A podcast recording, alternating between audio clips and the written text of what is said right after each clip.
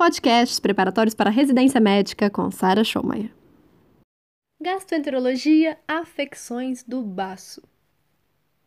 O abscesso esplênico é algo que adoram cobrar em prova, porque é extremamente grave. Paciente com abscesso esplênico não tratado, a, a chance de morrer é praticamente 100%.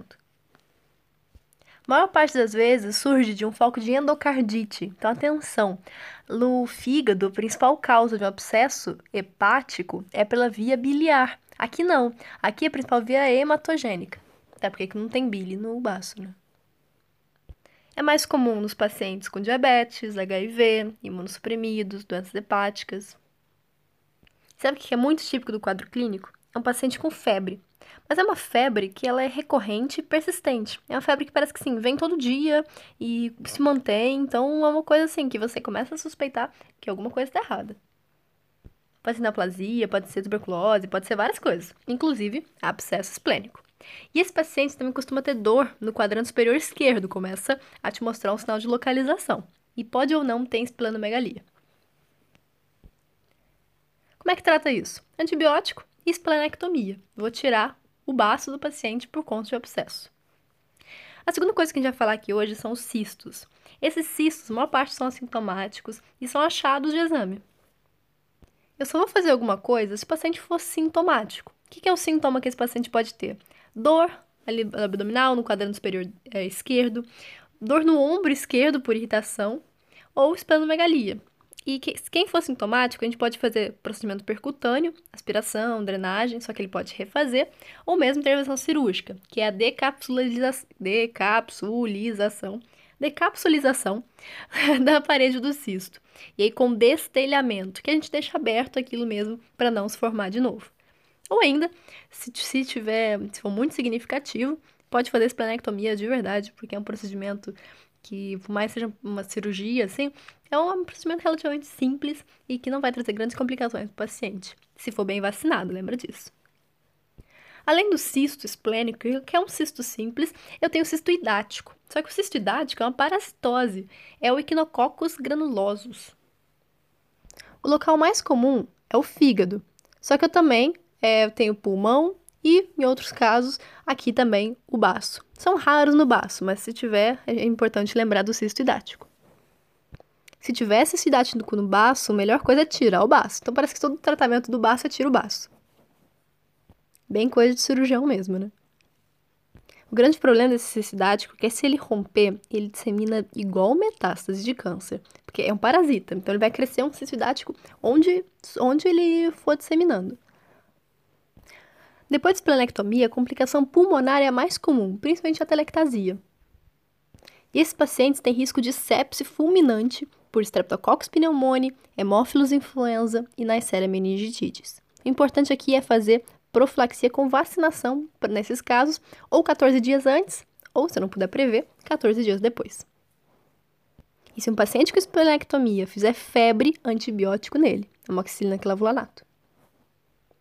Antigamente existia um tratamento, que é a esplenectomia, para fazer estadiamento da doença de Hodgkin, para linfoma.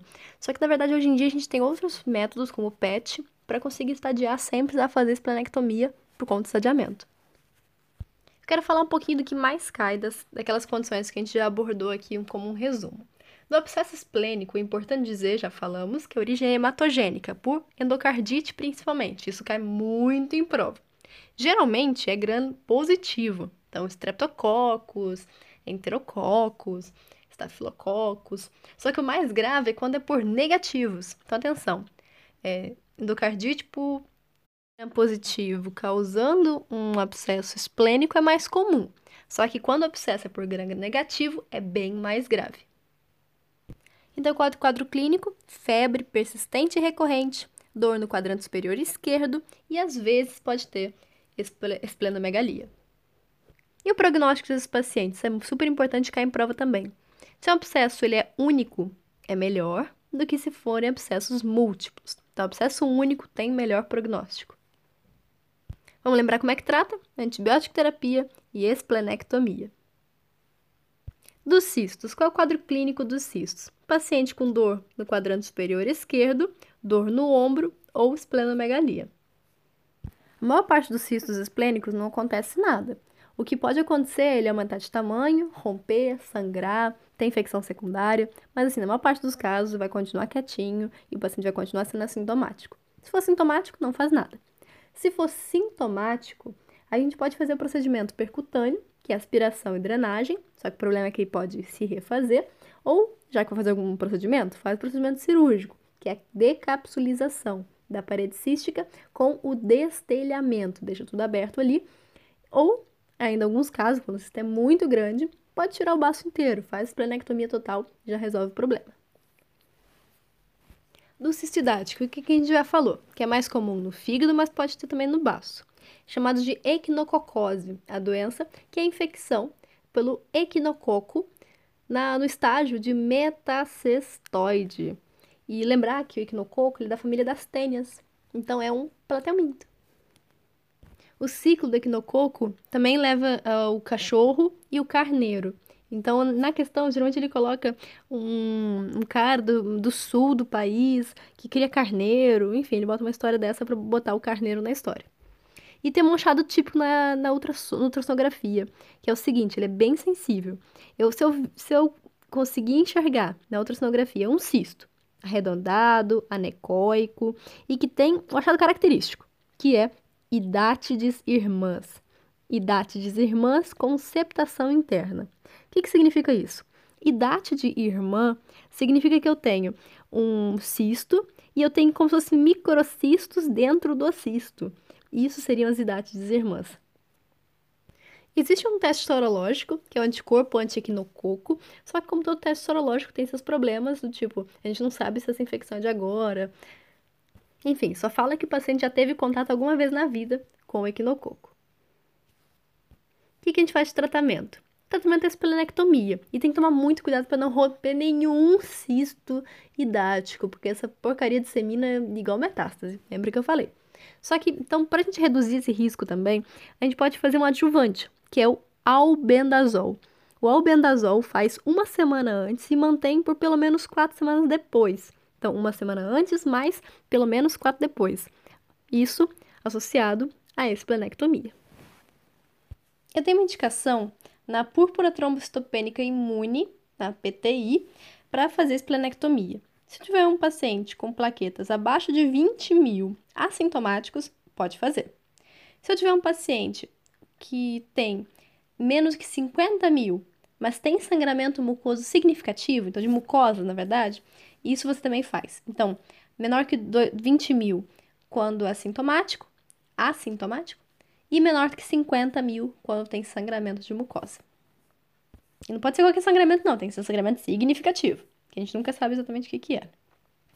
E ainda tem uma outra indicação, que na verdade a gente primeiro vai graduar a, a lesão é, esplênica depois de um trauma. Eu vou classificar em grau 1, 2, 3, 4 e 5. No grau 1, eu tenho ou hematoma subcapsular com menos de 10% da superfície, Grau 2 ocupa de 10 a 50%, grau 3 acima de 50% ou um hematoma é, em expansão. Enquanto que também, da mesma forma, eu vou ver tanto pelo hematoma como pela laceração. Se eu tiver uma laceração capsular menor do que 1, é grau 1. Laceração de 1 a 3, sem pegar vasos trabeculares, grau 2 e laceração maior que 3 centímetros, ou se pega vaso trabecular, é grau 3. Então, repara que a gente tem a, a classificação pelo hematoma ou pela laceração. O grau 4 eu tenho uma laceração que vai envolver vasos segmentares ou hilares, isso é bem grave, e o, vai ter uma, uma desvascularização do baço maior que 25%. E o grau 5, o baço está fragmentado, ou seja, pulverizado, ou eu tenho uma desvascularização esplênica, eu tenho avulsão do baço. Se o paciente tiver para cirurgia, dificilmente vai fazer rafia ou fazer esplenectomia parcial, vai fazer esplenectomia total mesmo. Porque assim, melhor do que deixar metade, sangrar depois, ter qualquer outra complicação, melhor tirar tudo de uma vez. E para a gente fazer o procedimento, tem uma coisa interessante, que é a ligadura perdida da artéria esplênica. Por que perdida? Porque ela, você acha ela perdida ali em cima do pâncreas e você faz a ligadura da artéria primeiro. Por que você faz ligadura da artéria? Porque o sangue para de ir para o baço, mas o sangue continua saindo do baço pela veia esplênica. E, portanto, você faz uma autotransfusão no paciente. todos aqueles elementos sanguíneos que estavam presos no baço voltam para ele. Então, o paciente que entra na cirurgia com 20 mil plaquetas sai com 100 mil. Isso é maravilhoso. Lembrar que as, das complicações pós-esplenectomia, a mais comum é, são pulmonares, mais comum é a atelectasia, isso é muito importante. Então, das complicações pulmonares são mais comuns, e entre elas a atelectasia. Só que tem uma coisa interessante também, eu posso sim fazer esplenectomia videolaparoscópica. Aí eu posso tirar o baço ou fazer uma, é, triturando ele num saquinho para tirar, só que eu não posso fazer isso no suspeito de malignidade. E quando eu quero a peça inteira, posso fazer uma fanestil embaixo, que é a mesma da cesariana, e aí tira uh, o baço inteirinho, bonitinho, ali por baixo. É, mas se não, é, lembrar, eu posso fazer sim uh, por vídeo e é bem tranquilo. Outras complicações eu posso ter, por exemplo, é, eu, eu, vou ter que tirar aqueles vasinhos curtos ali que vão é, fazer parte também da vascularização do, do estômago. E ali naquela situação, se eu queim, dar uma queimadinha ali, eu vou ter uma isquemia é, local da, do estômago e pode perfurar depois. Isso é importante. Perfuração gástrica é uma complicação da esplenectomia. Mesma coisa, se der uma beliscadinha no pâncreas, pode formar uma fístula pancreática. E esses pacientes podem ter uma elevação tão grande, mas tão grande das plaquetas, que pode chegar a mais de um milhão. Se passar de um milhão, tem indicação de AS para prevenir trombose. Se chegar, sei lá, a 900 mil, não precisa, mas chegar a um milhão, AS nesse paciente. E lembrar que da vacinação. Esses pacientes, eles, os, os asplênicos, eles têm um risco de sepse fulminante por três agentes, que são os capsulados principalmente. É, pneumonia, Streptococcus pneumoniae, a Hemófilos influenza e na série meningites. Então, pneumococo, meningococo e hemófilos. Pneumococo, meningococo e hemófilos. Se eu vou fazer uma cirurgia eletiva, se eu sei que esse paciente vai fazer uma esplenectomia, eu faço vacinação 14 dias antes. Se não for possível, faço vacinação 14 dias depois. Muito simples pensar assim.